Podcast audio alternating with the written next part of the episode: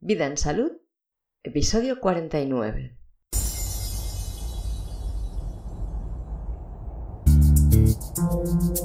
Microbiota y salud integral.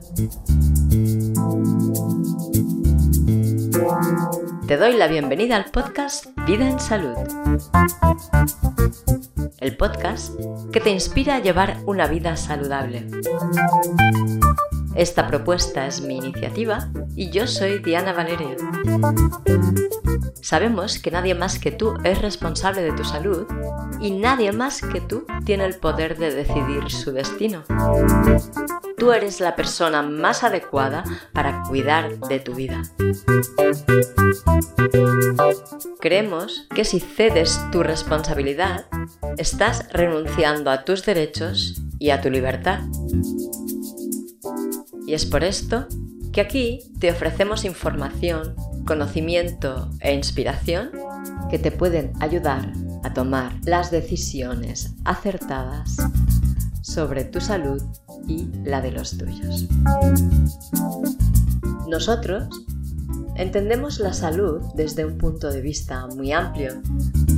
Así que no te extrañe encontrar información sobre los muchos aspectos que afectan a la vida y que no suelen ser vinculados con la salud, aunque para nosotros lo están. Y si nos vas siguiendo, pronto comprenderás esta visión. Tal vez el descubrimiento más disruptivo y revelador de la ciencia en los últimos años es el descubrimiento del verdadero papel que juegan los microbios en nuestra vida. Es un aspecto crucial para la preservación, el mantenimiento y la recuperación de la salud de forma integral y no se ha podido estudiar hasta hace poco porque para ello son necesarias técnicas computerizadas. Es una información tan importante y fundamental para la preservación, el mantenimiento y la recuperación de la salud que es imperante empezar a hablarte sobre el mundo microbiano interno. Por ahora el interno, porque microbios hay en todas partes y además de vivir en nosotros, nos rodean. En la charla sobre salud microbiana que colgué en el canal de YouTube hace un par de meses, ya avancé lo importante que es la microbiota. Hoy lo ratifico y quiero profundizar en ello. Hasta hace pocos años, los defensores de la evidencia científica, esa evidencia que sabemos que marca las tendencias del pensamiento desde los dos últimos siglos pues tenían un discurso en que la descripción del cuerpo humano era puramente mecanicista. Es decir, el cuerpo se veía como una máquina que engranaba funciones que supuestamente se sucedían y trabajaban para un fin global. Y este fin era el mantenimiento de la vida en el cuerpo, claro. Mira, una muestra muy ilustrativa, o al menos que me parece a mí muy ilustrativa de este paradigma, es la serie infantil de dibujos animados, que al menos en España se tituló Érase una vez el hombre. Esta recreación de la fisiología que da esta serie es la representación fiel de la visión que tenía la ciencia sobre la vida en el cuerpo humano obreros y máquinas transportando sustancias arriba y abajo, ejércitos y malhechores, básicamente. Las reacciones químicas para esta visión son las responsables de todos los movimientos y en base a esa idea fue creada la industria farmacéutica. Un científico, el doctor Jeffrey Gordon, parece que debió intuir la existencia de algo más que este simple mecanicismo y orientó toda su carrera de investigación médica a la profundización en el estudio del sistema digestivo. En el año 2017, este doctor y su equipo iniciaron una investigación financiada sobre la población bacteriana del sistema digestivo y descubrieron, entre comillas, la existencia de microorganismos simbióticos en nuestro cuerpo. ¿Sabes por qué entre comillas descubrieron? Pues porque yo dudo que lo descubrieran en realidad. estoy segura de que esta evidencia fue detectada por otros investigadores anteriores y que en su momento fueron silenciados. La historia sí lo demuestra, pero esto ya lo veremos en otro episodio. Los microorganismos simbióticos son virus, bacterias, hongos y levaduras, que son un tipo de hongo, que viven en nosotros de forma que somos su hábitat, somos su casa. Y en su casa, dentro de nosotros, encuentran su alimento y las condiciones ambientales que necesitan para vivir y reproducirse. Y a cambio ellos nos ayudan con nuestras funciones. Es una relación win-win, ganar-ganar. Y lo que se está viendo últimamente es que no solo nos ayudan, sino que son responsables de aspectos muy importantes para el mantenimiento de la vida, o sea, para el mantenimiento de la salud. Hasta el momento solo habíamos oído hablar de microorganismos patógenos, seguramente te debe sonar. Y cuando se habla de, microorganismos patógenos, se refieren a microorganismos que nos dañan y alteran nuestro equilibrio orgánico. Esto es porque se alimentan de nosotros, son parásitos, o porque generan condiciones en nuestro organismo que son necesarias para que ellos vivan, pero nefastas para nuestra vida, para mantener nuestra vida o por las dos cosas, pueden hacer las dos cosas a la vez. Y la creación de muchos de los productos que se fabrican industrialmente por la farmacoindustria se basa en esta definición o en la existencia de estos seres con estas características. ¿Y qué es la microbiota? Pues la microbiota son los microorganismos que habitan nuestro cuerpo, de lo que estamos hablando. Y, como ya te he dicho, son imprescindibles para el mantenimiento de nuestra vida en condiciones. Entonces, ¿por qué? Pues porque cumplen funciones muy importantes, como por ejemplo la descomposición de sustancias completas presentes en los alimentos en sustancias más simples para que podamos asimilarlas, aquello que se dice que es la digestión, ¿no? En el primer episodio de la serie Empezando a comer mejor, el episodio 31 del podcast, explico un poco esto de la digestión y la descomposición de sustancias complejas. Entonces, ¿quién se ocupa de hacer esta descomposición? Los microorganismos que viven en nuestro sistema digestivo, o sea, la microbiota. Y la microbiota no solo hace esto, sino también sintetiza sustancias a partir de lo que comemos, Sustancias como por ejemplo neurotransmisores, de los que depende la actividad del sistema nervioso central, fíjate qué importante, y otras sustancias que participan en la producción de hormonas que mantienen en equilibrio nuestro organismo y promueven la homeostasis, que es la forma en que el organismo se equilibra a sí mismo.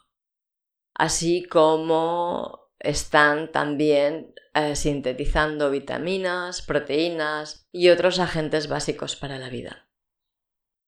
En estos estudios de los que te hablo, se ha descubierto que la microbiota juega un papel tan importante en nuestro organismo que dicen que es la base sobre la que funciona nuestro sistema inmunitario. Y esto es totalmente lo contrario de lo que llegó a afirmar Pasteur. Y hay que tener en cuenta que las teorías de Pasteur han sido el principio científico sobre el que se ha fundamentado la práctica médica desde los inicios de la medicina moderna. No sé si te das cuenta de lo que significa esto. En fin, la microbiota es tan importante para el mantenimiento de nuestra vida que se la ha llegado a considerar un órgano en sí mismo. No sé cómo lo llamarán como órgano, el órgano microbiótico el órgano microbial. No lo he visto referido de ninguna manera, solo que se considera un órgano, pero no, no me han dicho el nombre. Y tenemos otro descubrimiento más que tira por tierra las teorías de Pasteur, que es una teoría a la que yo le tengo especial aversión, la verdad. Y este descubrimiento es sobre los microbios buenos y los microbios malos, sobre los virus y bacterias, hongos y levaduras patógenos. Mira, hay muchas familias y tipos de microorganismos que habitan en nosotros. A esto se le llama cepas microbianas, ¿vale? Muchas de ellas tienen fama de ser causantes de graves enfermedades sobre todo antes del descubrimiento del funcionamiento de la microbiota y del microbioma humano.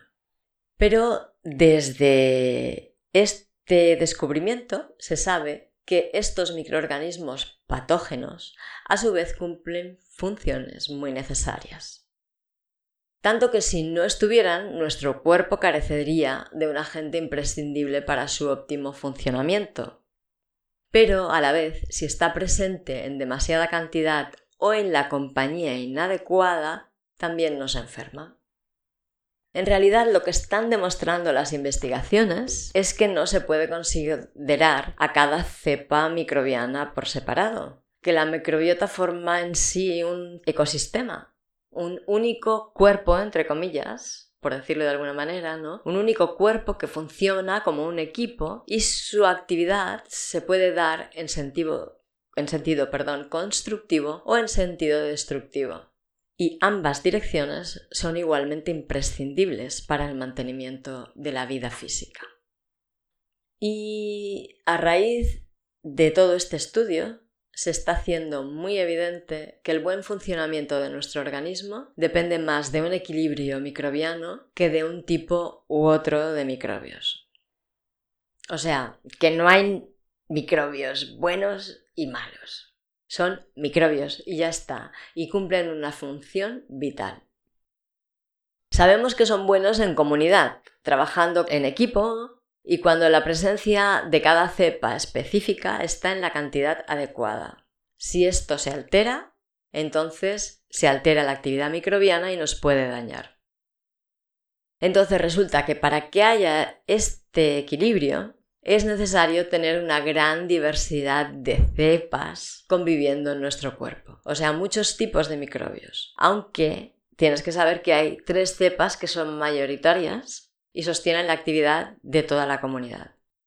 Pero si esta diversidad y el equilibrio en esta diversidad se pierden, es cuando puede llegar a dominar una bacteria o un virus o un hongo que, aunque es beneficiado, ay, perdón, beneficioso en la cantidad adecuada, si se multiplica en exceso, llega a invadir nuestro sistema y hacer que nosotros, o sea, nuestro organismo, trabajemos para que él y su colonia mantengan la vida. Entonces nos ponemos enfermos, tenemos síntomas desagradables, porque el ambiente en nuestro cuerpo deja de ser el óptimo para nuestra microbiota, o sea, nuestra composición de microbios ideal, y pasa a ser ideal para solo un tipo de microbios. Exagerando, pero más o menos sería así. Y de hecho, si piensas cómo se comporta la naturaleza, es muy fácil entender esto. Uno de los principios de la filosofía hermética, aquella que no se daba a conocer a nadie porque era necesario ser muy erudito para entenderla, pues uno de los principios de esta filosofía es que como es adentro, es afuera. O sea que si observas cómo se comporta la naturaleza fuera de ti, tendrás una aproximación muy real de cómo se comporta la naturaleza dentro de ti. Entonces, mira, ¿qué pasa en nuestra naturaleza externa? Pues la cadena trófica mantiene a las diferentes especies animales en equilibrio, ¿no? Cuando falta un depredador de alguna de las especies, ésta se multiplica demasiado y llega a devastar el ecosistema en que habita, gracias a sus hábitos cotidianos continuados, ¿no? la forma en que se alimenta, cómo y por dónde se desplaza, su tipo, la composición y, y la calidad de sus defecaciones y orines, ¿no? Todo esto hace que la Tierra se descompense, ¿no? En cambio, si hay diversidad de especies, los hábitos que tienen son variados, la alimentación es diversa, o sea, no depredan solo pues zanahorias, por ejemplo, comen de todo y el terreno no se intoxica con solo un tipo de desechos, sino que los diferentes tipos de desechos que producen las diferentes especies se compensan unos con otros. Por ejemplo, generan un tipo de flora específica cada uno, porque alimentan un tipo de semilla cada uno, y cada tipo de planta a su vez atrae un tipo de insecto específico que también tiende al equilibrio. Normalmente cuando tú no intervienes, por ejemplo, los desechos que segrega una sirven de alimento a la otra, a la otra especie de plantas. ¿no? Y así es como la naturaleza se va equilibrando a sí misma y mantiene un ambiente en que todos los seres vivos perdón, que la componemos podemos convivir y sobrevivir. Y eso mismo es lo que sucede con la microbiota. Necesitamos muchos tipos de microbios que estén Mm, conviviendo para generar las condiciones adecuadas para que la vida se mantenga en un cuerpo físico. Si falta una cepa que ha de cumplir una función, será suplida por otra no tan específica que no lo hace tan bien. Y si la cepa que falta es sustituida por esta otra, esta última, que a lo mejor está presente en el organismo porque su especialidad es una en concreto y tiene que multiplicarse más para cubrir una función que no es la que hace bien, ¿no? Pues va a haber más de las que necesitamos de este tipo. Y entonces se va a producir una invasión. Como pasa, por ejemplo, con la Candida albicans. Sobre todo las mujeres sufrimos, bueno, porque las mujeres eh, somos sintomáticas a la invasión por la Cándida. Los hombres no dais síntomas cuando estáis invadidos por la cándida. O sea, cuando la cándida está en demasiada cantidad en vuestro organismo, nos molesta, no nos da síntomas. En cambio, a las mujeres nos producen los síntomas muy desagradables. Entonces, bueno, esta cándida, cuando está en demasiada cantidad en nuestro organismo, pues nos molesta, nos hace sentir mal. Porque por lo que sea ha empezado a tener que multiplicarse más de lo que la necesitamos y nos ha invadido. A esto, hasta ahora, con las teorías de Pasteur, de los antibióticos y de las vacunas, se le ha llamado infección. Va a costar mucho que este término cambie, o sea, que esta forma que tiene la medicina moderna de ver la enfermedad eh, en base a una infección va a costar mucho que cambie, porque hay una industria multimillonaria que se sostiene en base a esta idea. Pero yo no voy a asegurarlo porque los científicos no lo aseguran, así que yo tampoco, pero intuyo que la infección no existe en realidad tal como se ha concebido hasta el momento, sino que se trata de un desequilibrio en la microbiota. Vamos a ver, imagínate que haces un tratamiento de antibióticos que destruye una cepa de bacterias que produce vitamina K. Y esta cepa, estas bacterias que producen vitamina K, están, son sustituidas por otras que destruyen el triptófano cuando hay demasiado triptófano en tu cuerpo, ¿no? E, este ejemplo no sé si es verídico, no sé si esta realidad existe. Podría ser pero yo no lo sé. Pero te lo explico así para hacerme entender, ¿vale? Porque explicarte cosas que sí que se saben implicaría liarme en otro tipo de explicaciones que ahora no vienen al caso.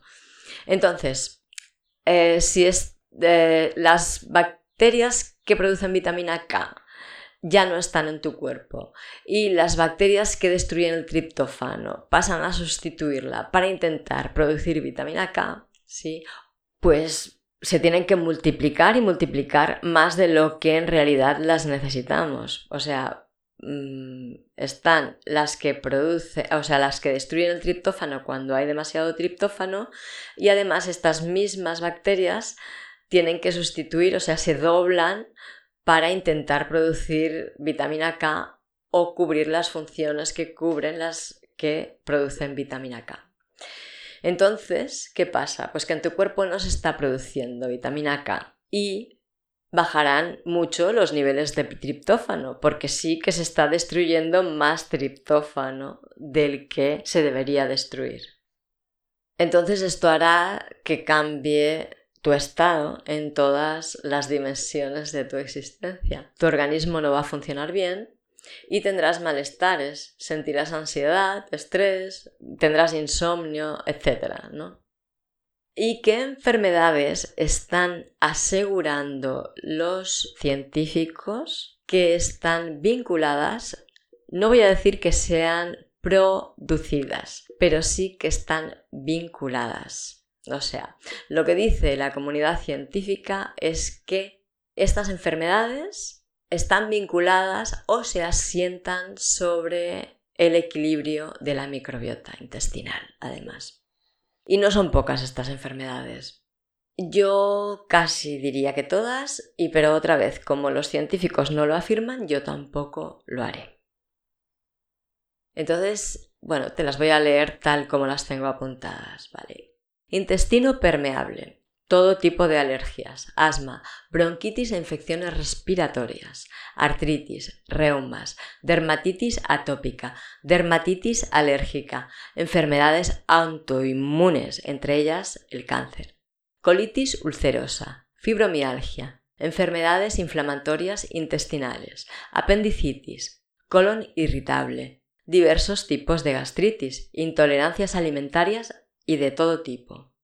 Infecciones de repetición, inflamaciones crónicas y agudas, tendinitis, dolores musculares y articulares, rinitis, enfermedades neurodegenerativas, pérdida de memoria, pérdida de la capacidad de concentración, autismo, Alzheimer, Parkinson, TDAH, o sea, el síndrome de la deficiencia de atención, demencia, depresión crónica, síndrome bipolar y otras etiquetas psiquiátricas, depresiones agudas sin causa aparente, dolores de cabeza, alteraciones metabólicas como la ganancia y pérdida de peso en excesos injustificadas, obesidad, ciertos tipos de diabetes, colesterol alto, desórdenes alimenticios. ¿Qué te parece? Son unas cuantas, ¿verdad? Pero bueno, ¿cómo podemos regular este equilibrio de la microbiota? Y pues tenemos una buena noticia. En principio, solo cambiando algunos hábitos, la salud de la microbiota puede mejorar. Podemos alimentar a nuestros microbios, nuestras pequeñas mascotas internas, para que estén sanos, fuertes y sean muy diversos tomando conciencia de nuestros hábitos alimentarios y no alimentarios y adaptándolos a las necesidades de la salud de la microbiota, nuestro estado general de salud va a mejorar. Y esto está comprobado. Entonces, te quiero listar ahora los alimentos y otros estímulos o actos que alteran la salud microbiana, porque igual que hay hábitos que regeneran la microbiota, como pueden haber hábitos alimenticios, hay otros que la degeneran. Entonces, para cuidarla, para que puedas saber cómo cuidarla, me parece esencial que sepas primero cómo no dañarla. Entonces, te voy a listar estos hábitos que pueden dañar el equilibrio de la microbiota. Pues serían alimentos hormonados, carne y derivados animales, que a no ser que tú estés comprando con garantía y conozcas al ganadero que te está vendiendo la carne y sepas cómo la trata son todos los alimentos hormonados, o sea, la carne y los derivados de animales, la leche, los huevos, etc. Productos tratados con antibióticos, que son también todos los derivados de animales, a no ser que esté segura de que el ganadero que está vendiéndotelos no está usándolos. Alimentos pasteurizados, homogeneizados o sometidos a cualquier forma de desnaturalización. La leche se suele homogeneizar, por ejemplo, y la práctica totalidad de alimentos envasados se pasteurizan.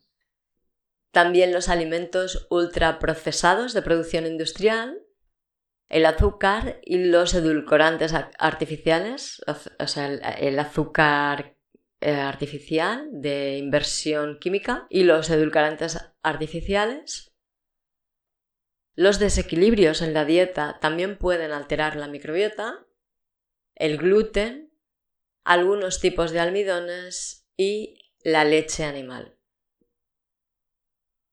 Hay personas que son más sensibles que otras a estos alimentos. Por ejemplo, por poner un ejemplo muy típico, ¿no? El gluten. Hay quien solo comprobarlo su cuerpo reacciona negativamente y en cambio hay quienes lo toman cada día y no reaccionan de una forma inmediata, aunque se sabe que a la larga todos ellos deterioran la salud intestinal.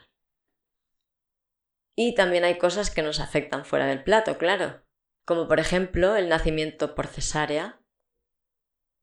¿Por qué? Porque cuando naces por vía vaginal, la madre te transfiere su microbiota, la microbiota que está en el moco intestinal y cervical. En cambio, al nacer por cesárea, solamente heredas la microbiota que hay en la piel. O sea, tienes muchas menos bacterias y mucho más mm, débiles, porque las bacterias en la zona cercana del intestino son mucho más resistentes, mucho más fuertes y cumplen muchas más funciones. O sea, trabajan mucho más por nuestra salud. Además, al nacer eh, por parto vaginal, la proximidad entre el ano y la vagina hace que gran parte de la microbiota intestinal también pase. Y así es como la madre le cede a su bebé su inmunidad además de a través de la leche materna. Y otra de las causas que afectan a la salud intestinal, a la salud de la microbiota, es la falta de lactancia materna. Otra es la toma de antibióticos, tanto de síntesis como naturales, ya te lo digo. La toma de medicamentos de síntesis química también afecta al equilibrio de la microbiota. Las infecciones mal recuperadas, las vacunas, te pongas como te pongas si eres pro vacunas, los tratamientos de sustitución hormonal también afectan. El consumo de vegetales tratados con agrotóxicos. El uso de plásticos. El uso de productos de higiene personal y doméstica con sustancias que provocan disrupciones endocrinas. Y ya te avanzo que son casi todos, digan lo que digan. También el uso de cosméticos, incluso los infantiles, con sustancias que provocan disrupciones endocrinas también. Y también te avanzo que son casi todos, digan lo que digan. Es más, casi que cuanto más verde es la propaganda a través de la que te los venden, peor. Y también afectan al equilibrio de la microbiota, la salud intestinal, según qué tipos de estrés. También te interesa saber que entre la microbiota y los estados del ser se establece una relación recíproca. O sea, tanto puede ser que una mala salud intestinal te produzca estrés nervioso como que un episodio de presión emocional y estrés altere tu microbiota. Bueno, en este sentido tenemos mucho que hablar y de hecho es el enfoque sobre la salud que tenemos en vida en salud y es lo que vamos a ir tratando siempre. Entonces, a estas alturas, después de todo lo que he dicho, ya te puedes estar imaginando que el estado de salud de la microbiota en nosotros, los habitantes de por lo menos el primer mundo, de la sociedad civilizada, no es muy bueno, ¿no? Estamos expuestos a muchos de los factores que debilitan y empobrecen nuestra microbiota. Tenemos muy poca diversidad y además estamos en desequilibrio. Y según los resultados de las investigaciones, esta es una gran parte de la causa del crecimiento exponencial de muchas de las enfermedades que son tristemente famosas en nuestros días. Porque se sospecha que nuestra mala salud intestinal está afectando a la salud de forma integral. Y un gran número de las enfermedades que se están diagnosticando en hospitales y en clínicas que tienen esta información, que como es muy nueva hay muchas que no la tienen, pues eh, se están tratando en base a la salud del sistema digestivo, del colon, de la microbiota. ¿Y qué necesita la microbiota para estar sana entonces? Pues por supuesto prescindir en lo posible de la mayoría de los elementos listados en el apartado en que te explicaba qué es lo que daña la microbiota.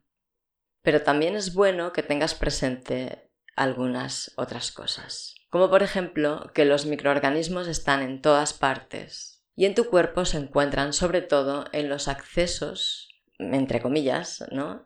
que tienen algún contacto con el exterior como por ejemplo los ojos, los oídos, la boca, todo el sistema digestivo, la vagina, el ano, el conducto urinario y todo el sistema respiratorio.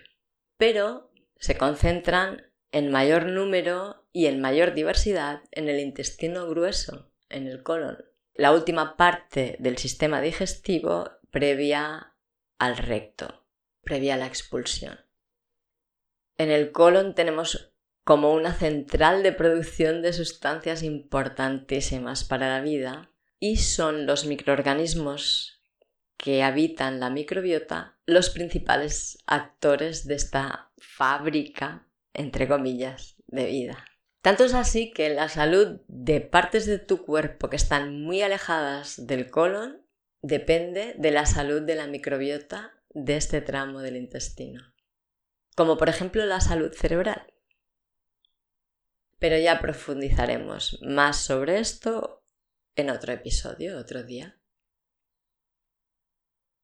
Y ahora que ya sabes que lo que necesitas es una gran diversidad de microbios que mantengan en equilibrio la actividad de tu microbiota, es fácil comprender que necesitas crear el ambiente propicio para que estas mascotitas se sientan a gusto y puedan vivir y reproducirse en tu intestino, en tu colon. ¿Y para esto qué necesitas? Pues hacerles llegar el alimento, mantener el ambiente de humedad, temperatura y pH adecuados que les ayude a mantenerse vivas y en plena actividad. O sea, todo esto en el intestino, no estamos hablando de sangre ni de ningún otro lugar. Necesitas que la humedad, la temperatura y el pH del intestino sea el adecuado para que la microbiota se mantenga viva y en plena actividad. Entonces, uno de los factores que más se utilizan para mejorar la salud de la microbiota es la dieta. Aunque también se han desarrollado complementos y técnicas más complejas y específicas para regenerarla, pero esto se usa cuando está demasiado dañada y no puede responder a una mejora en los hábitos alimenticios y cuáles son los alimentos y los hábitos que ayudan a mejorar la salud de la microbiota. ¿Verdad que quieres saberlo? bueno, pues los investigadores dicen que los microorganismos intestinales necesitan fibra para reproducirse. Entonces, es muy importante comer vegetales. Las hojas verdes son los vegetales más ricos en fibra buena para alimentar a los microbios. Así que un buen hábito podría ser empezar tus comidas con una buena y sabrosa ensalada de hojas verdes combinada con otros vegetales crudos que te gusten. Además, los vegetales también contienen microorganismos que son propios a su estructura y al comerlos crudos nos aportan una mayor diversidad microbiana que apoya la actividad de los grupos que ya habitan en nosotros. La fruta también tiene una fibra muy suave que alimenta a las bacterias. Si bien cuanto más resistente es la fibra, parece que es mejor alimento para ellas. Además, tienes que tener en cuenta con la fruta que si la microbiota está invadida por un tipo de bacteria que se alimenta de glucosa, cosa que es bastante corriente, cuando hablábamos, por ejemplo, de la cándida, pues es una de ellas, ¿no? Pues en estos casos la fruta les aportará más alimento, haciendo que todavía se reproduzcan más y haya mayor desequilibrio y empeoren los síntomas y la salud de la microbiota. Lo que yo personalmente ahora mismo no te recomendaría es que comieras crudos vegetales muy ricos en almidones, como la col o la coliflor, la calabaza o el calabacín, por ejemplo. No sé cómo se llaman en el español que se habla en América Latina. Lo siento. Busca en el diccionario si no te suenan a nada estos vegetales que he nombrado. Y luego otra cosa muy importante que añadir a tu dieta son los fermentados. Hay más cosas, pero ya iremos entrando poquito a poco. Este episodio se está alargando demasiado y no voy a profundizar ya más. Y en los fermentados tampoco. Hablaré de la fermentación en otro episodio especialmente dedicado, que además lo merece porque es importante. Por ahora te voy a decir que los fermentados son, por ejemplo, los lácteos como el yogur o los bícidus, que son dos cepas bacterianas, o el kumis, que se come en América Latina, los quesos frescos y secos, las cuajadas, el kéfir, los vegetales, el chucrut, el kimchi, el tofu, el tempe, el miso, la umeboshi. No importa si no los conoces, Toma nota del que conoces y ya está. Hay también bebidas fermentadas como el kombucha, el kefir de agua, las gaseosas producidas con cereales o vegetales, que son raíces o tubérculos sobre todo. Las aguas minerales naturales con gas son producto de una fermentación natural de la propia tierra. La cerveza, el vino, el champán, el cava, el tepache, el vodka, el sake, el coñac, el whisky, etc. Estos últimos son fermentos que han llegado a pasar un proceso muy largo de fermentación y se han llegado a destilar. Son fermentos de destilación alcohólica y no valen para regenerar la microbiota, pero sí para promover su equilibrio en algunas circunstancias concretas.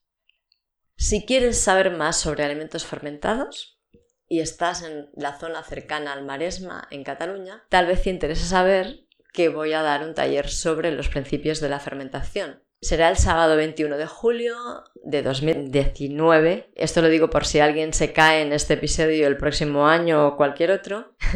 y será en Vilasar de Edad. Si quieres más información sobre este taller, envíame un email a vidaensalud.dianavaleria.es. Mi intención es grabar el taller en vídeo y poner un curso completo sobre fermentación a tu alcance en la web vidaensalud.es. Pero si no vas a poder venir al taller o no vas a poder esperar a que lo publique, te dejo el enlace al canal de YouTube de Gatita Williamson que se llama Yo soy fermentista y en él encontrarás muchos vídeos para iniciarte en esta práctica. Y todos los enlaces eh, que están relacionados con este episodio, con todo lo que he estado hablando, los encontrarás en vidaensalud.es barra podcast barra 49. En él te dejo mm, dos enlaces a dos documentos científicos, dos papers científicos que hablan sobre la investigación de la microbiota y del microbioma humano. El enlace al canal de YouTube de Katita Williamson, yo soy fermentista. Una noticia sobre el Nobel que ganó el doctor Jeffrey Gordon, que es el impulsor del proyecto del microbioma humano. Eh, una lectura sobre el microbioma humano en Wikipedia, un mapa del microbioma humano, una imagen, eh, un enlace a la web del Centro de Análisis de Datos y Coordinación del Proyecto Microbioma Humano. Y bueno, creo que con esto tendrás suficiente información para ampliar todo lo que te estoy diciendo, ¿no? También te dejo los enlaces internos de Vida en Salud, como el Instagram, el grupo de Facebook, el canal de YouTube, la cuenta de Patreon para apoyar al podcast y la suscripción al Club Premium Vida en Salud. Pues en conclusión, la forma que entendemos el cuerpo humano, su tratamiento y su curación está sufriendo una transformación que va a ser un antes y un después. Los descubrimientos frente a los que nos estamos encontrando van a hacer difícil que se pueda sostener la medicina como se ha estado entendiendo hasta ahora, al menos la medicina moderna, la medicina de estos dos últimos siglos. La ortodoxa, la imperante, digamos. Y la microbiota intestinal y su equilibrio es el factor más importante sobre la salud que se ha descubierto desde que los médicos clásicos y románticos resaltaron la importancia del higienismo. Muchas gracias por escucharme. Gracias por participar, gracias por tus comentarios y sugerencias, gracias por estar dándole sentido a Vida en Salud. Gracias también a Kidflux por la cesión de las melodías del programa. Comparte si te ha gustado. Si tienes niños, permite que escuchen el podcast. La información que compartimos puede ser muy útil para ellos desde cualquier edad. ¿Quieres ayudar a dar visibilidad al podcast? Pues dale likes en las redes sociales y en iVoox, reseñas de 5 estrellas en iTunes, comenta las publicaciones en las redes sociales. ¿Te gustaría recibir un aviso en tu correo electrónico cada vez que publique un nuevo episodio? Pues suscríbete en vidaensalud.es barra suscripción.